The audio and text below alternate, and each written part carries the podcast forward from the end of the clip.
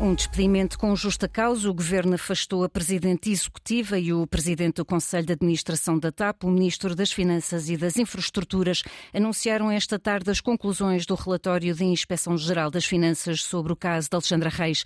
A antiga gestora vai ter de devolver a indemnização que recebeu quando saiu da empresa.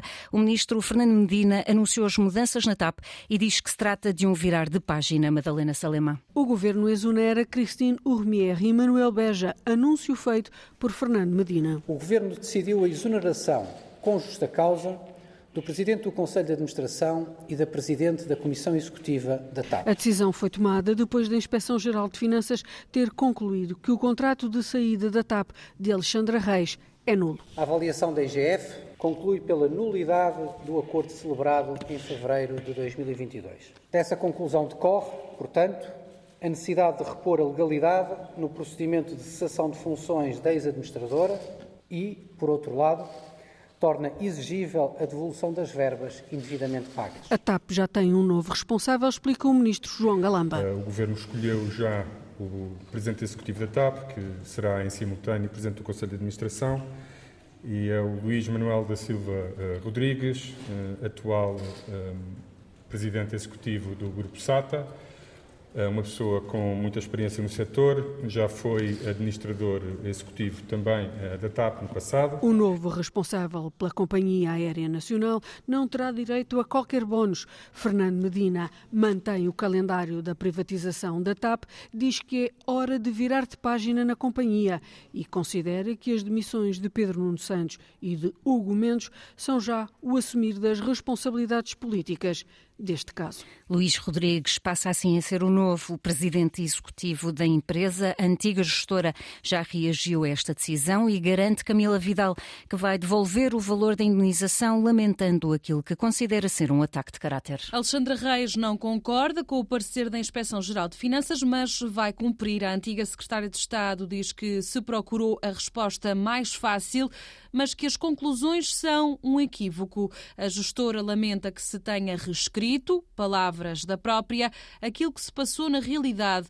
De recordar que a Inspeção-Geral de Finanças concluiu que o acordo celebrado para a indemnização após a saída da transportadora aérea é nulo e por isso o governo pede que 450 mil euros desta indemnização sejam devolvidos pela antiga governante e antiga administradora da TAP. Para que não restem dúvidas, continua Alexandra Reis, vai devolver o valor em causa. A gestora escreve em comunicado que não quer que recaiam quaisquer suspeitas sobre ela e que agiu de boa fé ao assumir o cargo na transportadora aérea portuguesa.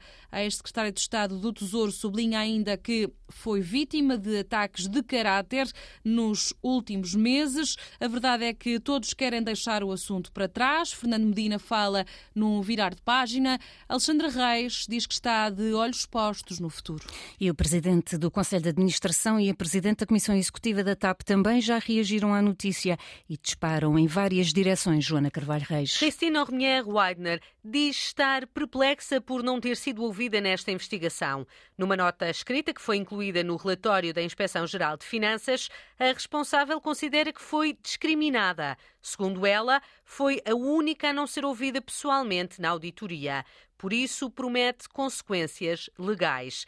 A ex-presidente executiva da TAP insiste que não teve responsabilidades neste caso, que o processo de saída de Alexandra Reis foi conduzido por um escritório de advogados e que foi sempre informando o governo de quem recebeu autorização para avançar. Christine Ormier Weidner acrescenta que não compreende nem aceita que, ao longo do processo de negociação com Alexandra Reis, nenhum dos envolvidos tenha levantado objeções.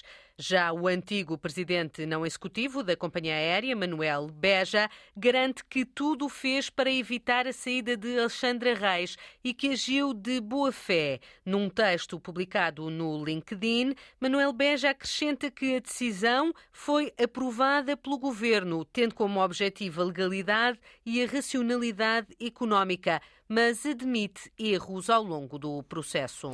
E na reação dos partidos, o PSD diz que precisa de tempo para ler o relatório ao pormenor, mas vai defendendo que a admissão da Presidente da TAP é grave. O vice-presidente do PSD, Miguel Pinto Luz, lembra que a companhia aérea não é a única responsável neste caso. A indemnização paga a Alexandra Reis foi autorizada pelo Governo. As ilegalidades na indemnização atribuída a Alexandra Reis, confirmadas agora pelo relatório da IGF, não podem ser consideradas como um problema estritamente do foro interno da TAP. São um assunto político, são da responsabilidade direta e objetiva das tutelas ministeriais da companhia. Da Iniciativa Liberal, Rui Rocha pede que o governo assuma a responsabilidade. Já o PCP considera que estas demissões eram inevitáveis. O deputado Bruno Dias defende que a indenização de Alexandra Reis é ilegal e quer saber se há mais casos semelhantes. O PCP fez uma pergunta já há algum tempo a Fernando Medina, que continua por responder quantas Alexandras Reis mais poderão existir, porque este caso, eh, o caso Alexandra Reis, digamos assim, foi o único elemento que eh, se deteve a IGF no apuramento dos factos. E, portanto, quando nós verificamos que há eh, uma prática verdadeiramente inaceitável com aquilo que de pior tem a gestão privada, que é a marca da gestão privada que impuseram à TAP e que agora querem, pelos vistos, voltar a impor com uma nova privatização da TAP, isso levanta as maiores preocupações.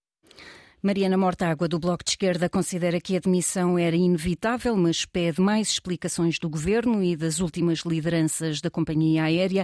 O Livre considerou hoje que o relatório esclareceu a questão legal e defendeu a necessidade de a companhia aérea se tornar numa empresa pública viável. Esta noite fecha a jornada 23 da Liga com o Casa Pia Passos de Ferreira, um jogo a acontecer no Jamor e que está a ser acompanhado pelo repórter Nuno Perlour. Como está o jogo, Nuno? Quase em tempo de descanso aqui no Jamor, mantém-se o nulo. A melhor ocasião da primeira parte pertenceu ao passo à passagem do quarto de hora. Nico Gaitan de cabeça a acertar em cheio no poste direito da baliza de Ricardo Batista. O Casa Pia apostou essencialmente na rapidez dos avançados, mas a verdade é que não incomodou o guarda-redes Marafona. Estamos perto do intervalo. Casa Pia 0, Passos de Ferreira também 0. Casa Pia, Passos de Ferreira, a acontecer no Jamor, um jogo acompanhado pelo repórter Nuno Perlouro.